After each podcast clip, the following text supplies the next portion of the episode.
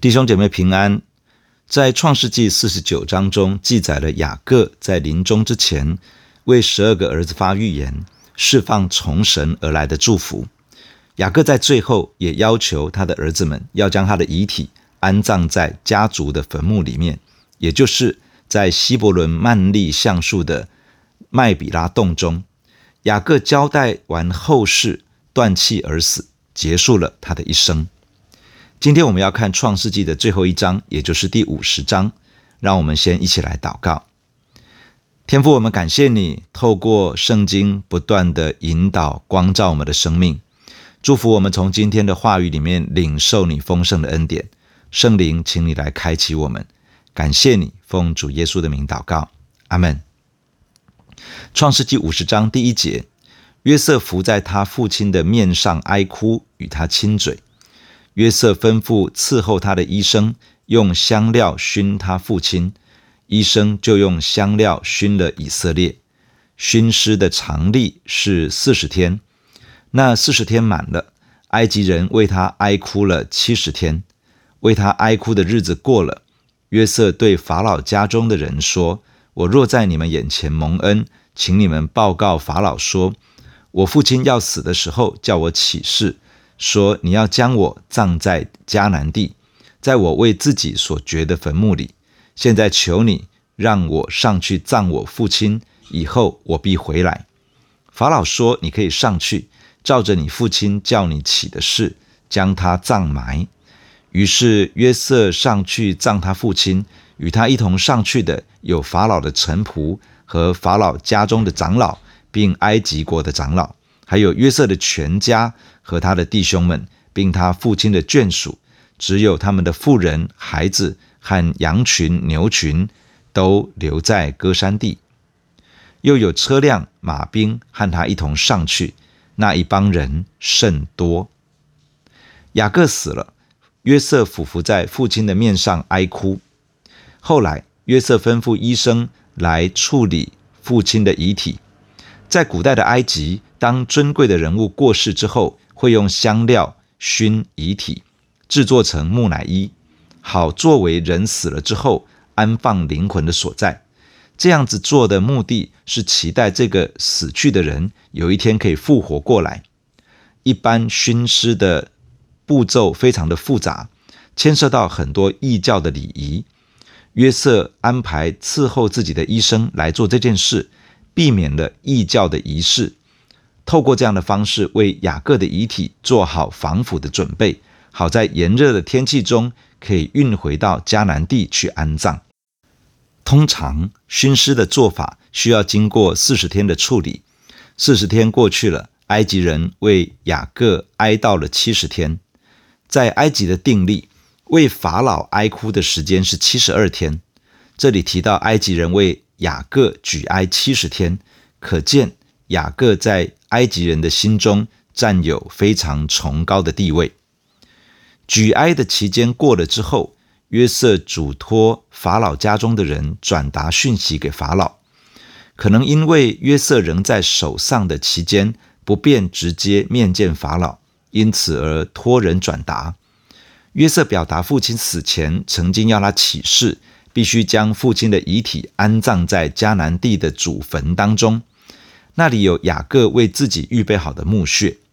因此，约瑟请求法老准许他将父亲的遗体送往迦南地去安葬，之后他就会回到埃及。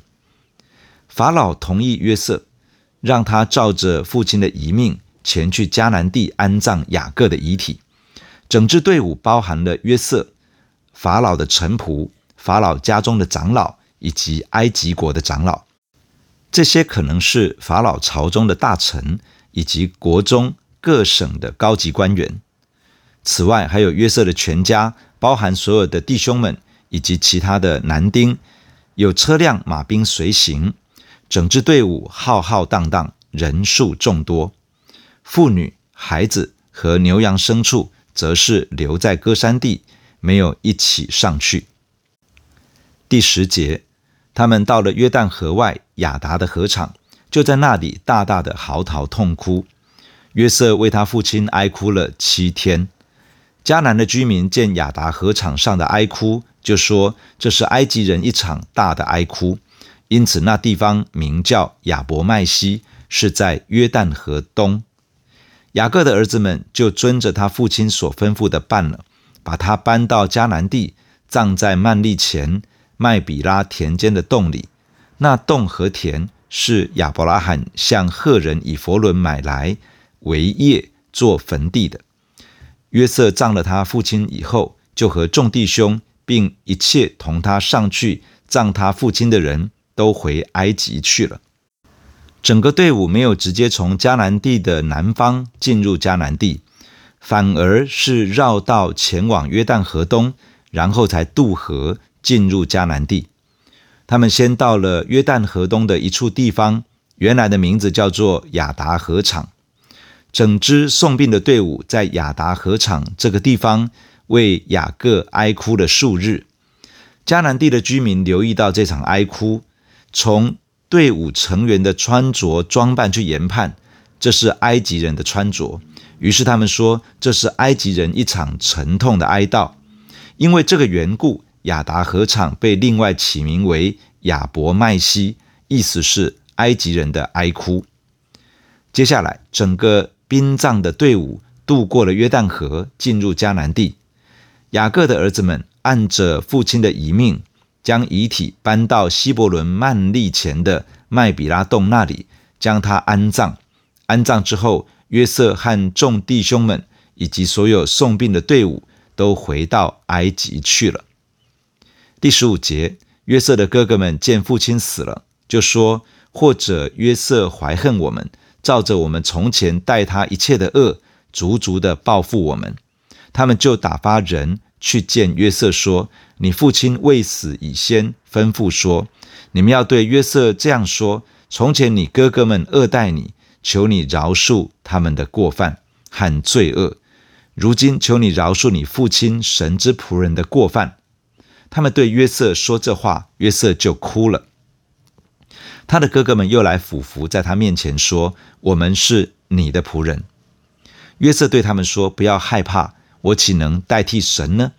从前你们的意思是要害我，但神的意思原是好的，要保全许多人的性命，成就今日的光景。现在你们不要害怕，我必养活你们和你们的妇人孩子。”于是约瑟用亲爱的话安慰他们。回到埃及之后。约瑟的哥哥们因为父亲死了，很担心约瑟对于当年被哥哥们出卖的事情仍旧怀恨在心，甚至担心约瑟会强烈的报复，连本带利的对付他们。于是他们派人去见约瑟，对他说：“父亲在世的时候，曾经告诉哥哥们要去见约瑟，请求约瑟饶恕当年哥哥们的恶行。现在哥哥们来请求原谅。”他们把父亲拉进来，请约瑟饶恕你父亲神之仆人的过犯。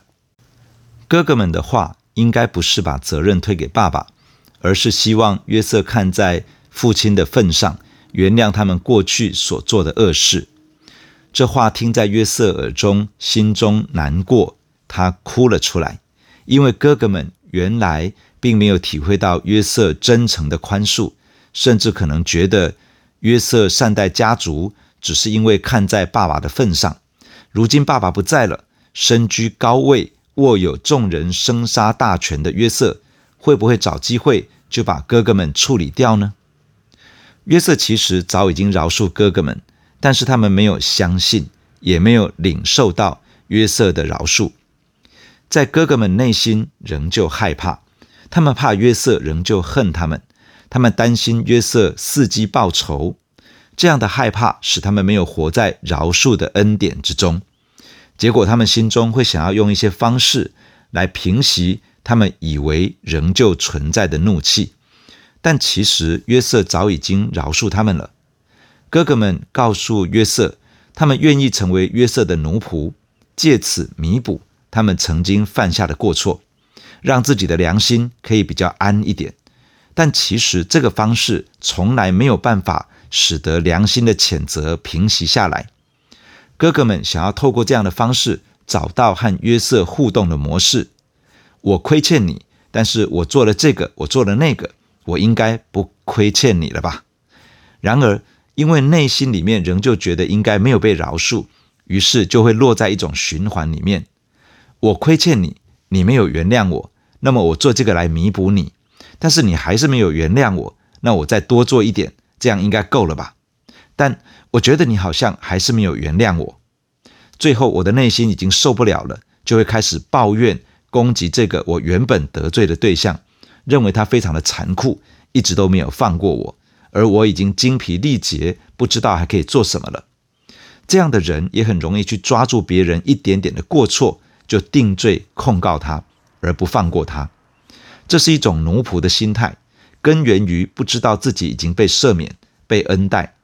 当我们没有真的领受到从神而来的饶恕时，人就会落到这样的循环之中。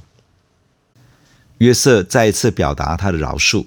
并且用话语安慰他们，这个部分我们等一下会进一步的分享。第二十二节，约瑟和他父亲的眷属都住在埃及。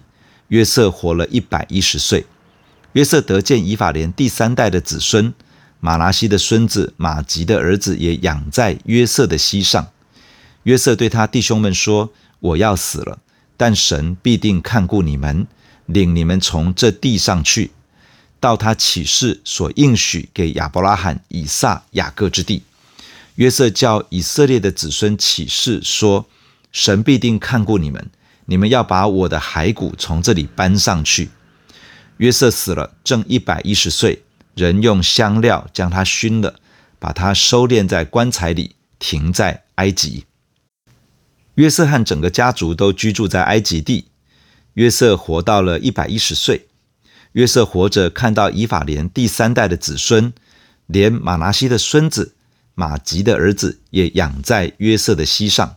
这表示约瑟很可能领养了这些孩子，就如同当年雅各领养了以法莲和玛拉西一样。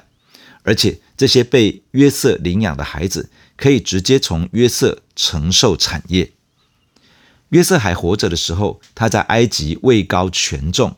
影响力给予整个国家，整个以色列家族其实是活在约瑟的遮盖跟保护之下。如今约瑟要死了，谁还能够照顾以色列的后代子孙呢？约瑟在死前嘱咐还活着的弟兄们，要他们坚定不移地信靠神，因为神必定会看顾你们，而且会将你们从这块土地上领出去，去到神起誓应许给亚伯拉罕、以撒、雅各的土地，也就是迦南地。约瑟提醒他的家族，埃及不是他们的家乡，埃及只是暂居之地，不是神的应许之地。神的应许之地是在迦南地，那才是以色列的后代子孙真正的归属，真正要定居的地方。而且神一定会把以色列人重新带回到应许之地去。为了这个缘故。约瑟要以色列的子孙起誓，一定要将他的遗体从埃及带走，埋葬在迦南地上。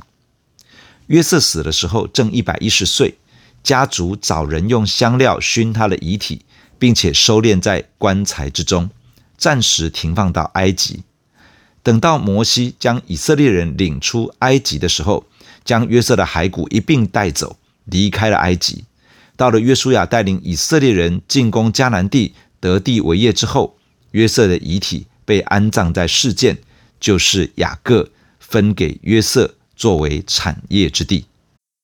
当哥哥们以为约瑟没有饶恕他们，而希望约瑟看在父亲的份上，不要跟他们计较时，约瑟这样说：“不要害怕，我岂能代替神呢？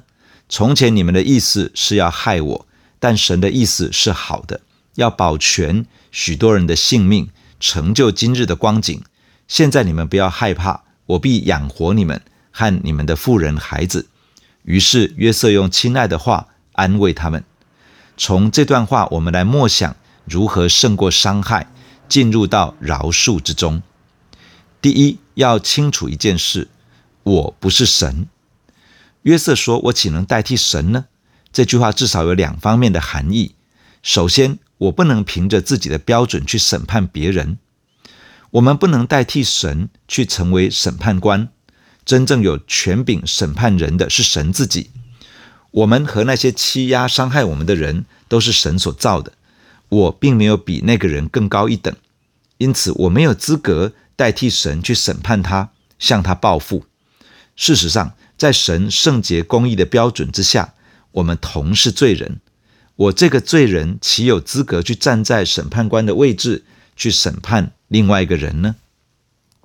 其次，我不能用我的角度去诠释我的遭遇。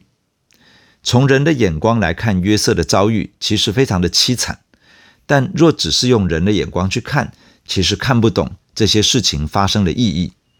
约瑟没有用自己的角度去诠释自己的遭遇，反而是学习用神的眼光去重新理解自己所发生过的事情。假如我们的人生是一台戏，那么我们其实是演员，真正的编剧与导演是上帝。要真正理解一个演员所扮演的角色与故事的含义，必须透过编剧与导演的眼光，否则其实是会误解整个剧情的发展。求神帮助我们学习放下自己的诠释系统，学习用神的眼光去看待自己的人生境遇。因为我不是神，我岂能代替神呢？第二，是神在掌管一切，而且神是良善的。他从来不会恶待我。约瑟这样说：“从前你们的意思是要害我，但神的意思原是好的。”哥哥们真的想要伤害约瑟，也真的出卖了他，将他们的快乐建立在约瑟的痛苦之上。但是神的意思原是好的，这告诉我们两方面：首先是神在掌管我的生命和遭遇，人可能这样对我，可能那样待我。但是他们不是我人生的主人，他们不能掌管我的生命。上帝才是我人生的主人，上帝才能够掌管我的生命。不论人怎样对我，上帝都直接掌管着我的人生。其次，神是良善的，他不但不会恶待我，他一定会善待我。神可以使万事互相效力，使那些爱神的人得到益处。我们的人生如同一段木头，而神是最高明的艺术家。苦难如同上帝手中的雕刻刀，神使用他允许发生的事情来塑造我们的生命，成为一个完美的艺术品。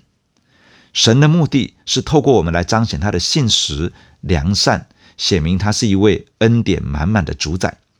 我们要学习将自己以及我们所遭遇的交托在他的手中，安息在他的权柄与智慧里面，相信他正在掌管我的人生，他正在成就美好的计划。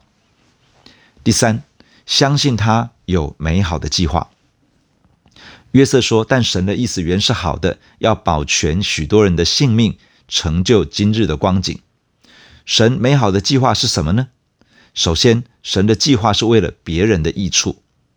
神是一位全知的神，他知道历史的进展。”他知道前面会有什么问题发生，他知道几年之后会有饥荒，因此他先安排了约瑟下到埃及训练他，为他兴起一个机会，使他站上埃及的宰相，帮助整个埃及度过危机，也保护到他自己的家族在饥荒中得以存活。神允许约瑟遭遇许多的事情，是为了许多人可以得到益处。我们生命中的遭遇也不会是平白无故发生的。神可以使用我们的生命经历去鼓励、去安慰、去建造许多人的生命，使许多人因为我们而得到益处。其次，神的计划也是为了使我得到益处。约瑟曾经在年幼时领受两个梦，这两个梦其实与神对他的计划是有关的。神要把他带进到一个荣耀的位分之中，为了约瑟可以长久在那个荣耀的位置上，持续被神使用。他必须要有良好的品格，必须有宽广的心，必须有足够的能力，需要有强韧的耐受力与承担力。约瑟曾经有过的遭遇，就是神塑造他的过程，使他成为一个可以站上高位，而不会狭怨报复，不会公器私用，不会力不从心，不会被责任与压力压垮的人。约瑟成为一个可以长久处于荣耀尊贵地位之中的人，这是神对他美好的计划。今天神也在塑造我们的过程，神要用至战至轻的痛苦来为我们成就极重无比、永远的荣耀，使我们可以成为一个得胜者，可以与耶稣基督一同作王，一直到永永远远。第四，进入完全的饶恕。约瑟告诉哥哥们：“不要害怕，我必养活你们和你们的妇人孩子。”于是约瑟用亲爱的话安慰他们。这表示约瑟从心里完全放过他的哥哥们，并且他乐于按照神的旨意与计划去服侍他们的需要。透过话语的接纳与安慰，透过实际的行动去向人表达关心与善意。这样可以帮助我们进入到完全的饶恕，并且持守在这份饶恕之中，不再纪念人在我们生命中曾经有过的错误以及伤害。弟兄姐妹，让我们一起来到神的面前来祷告。主，我们感谢你透过今天的经文对我们的生命说话。主，我们谢谢你，你是一位赦罪的神。主，当我们向你认罪悔改，你就赦免我们的罪。洗净我们的不义，主帮助我们能够活在一份赦罪的恩典之中，好让我们的心不会落入到一个奴仆的心当中。亲爱的主，你赐福在我们的身上，我们不论是得罪你的地方，或者得罪人的地方，主你帮助我们，当我们在你的面前承认我们的过犯，帮助我们可以先从你领受完全的饶恕，使我们的心可以脱离控告，得着平安。也求你教导我们。用一个合宜的方式去与人建立一个健康的关系，好让我们跟我们曾经伤害、曾经造成损伤的人那个关系可以被修复，可以恢复一个健康的关系。主，你也施恩在我们的身上，我们在人生的历程里面也会面对一些伤害，而有一些的苦毒怨恨。主，你帮助我们，靠着你的恩典，可以完全的饶恕。可以释放饶恕，让我们跟人之间的关系也可以恢复。主，你帮助我们可以看见，其实我们不是上帝，我们不能够凭着自己的标准去审判别人，我们也没有办法用我们的角度去诠释我们自己的遭遇。主，你帮助我们学习用你的眼光去看待我们所承受、所遭遇的一切，因为我们不是神，我们也无法代替神。而且主，谢谢你，你在掌管一切。你这位良善信实的主，直接掌管我的人生。你不会恶待我，你一定会善待我。主啊，你能够叫万事互相效力，叫爱你的得着益处。求主亲自的帮助我，能够学习将自己的人生，将自己的一切带到你的面前，信靠你这位掌管一切的神。主，因为你有美好的计划。你的计划是要透过我的生命去祝福许多的人，你也要使我的生命得到益处，可以长久的居住在荣耀当中。主啊，你要塑造我的生命，使我的生命成为一个得胜的人。主啊，你要使我与耶稣基督一同作王掌权，而且是直到永永远远。主，你帮助我在许多人生的历练境遇的当中，学习释放完全的饶恕，并且按照你的心意。去服侍那些有需要的人，甚至是那些曾经带给我损伤、伤害的人，帮助我用你的爱去爱他们，去恩待他们，好让我可以长久活在饶恕的恩典当中。谢谢你带领我的人生来荣耀你自己，奉主耶稣的名，阿门。